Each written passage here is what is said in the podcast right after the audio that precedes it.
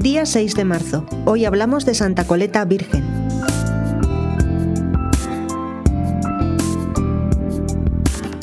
Su padre fue un carpintero que en agradecimiento a San Nicolás por haberle dado la niña tan esperada, le puso por nombre Nicolette.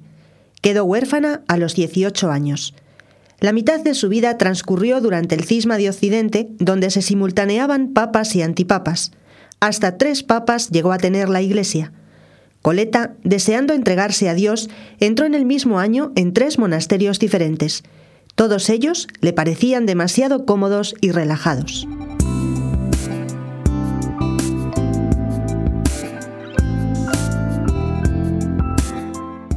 Coleta decidió enclaustrarse ella sola entre dos contrafuertes de la iglesia de Nuestra Señora de Corbier. Allí se dedicaba a la vida de oración y penitencia.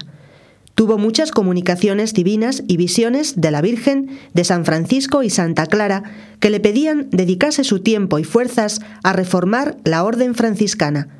Aunque no se sentía con fuerzas para tan gran empresa, se entrevistó con el Papa Benedicto XIII, el cual quedó asombrado de su propuesta y le autorizó la fundación de nuevos conventos y la reforma para todas aquellas monjas que quisieran aceptarla. Tenía 25 años. El mismo Papa le dio el hábito de la orden franciscana, nombrándola abadesa y superiora general tanto de los conventos que reformase como de los que fundase.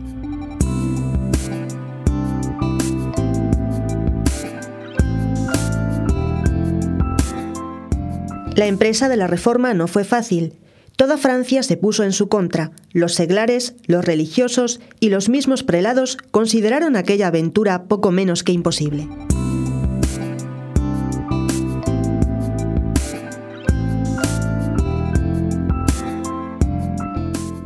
Coleta murió en Gante, Bélgica, el día 6 de marzo del año 1447, con 66 años de edad, después de haber sido adornada con los dones de profecía y milagros.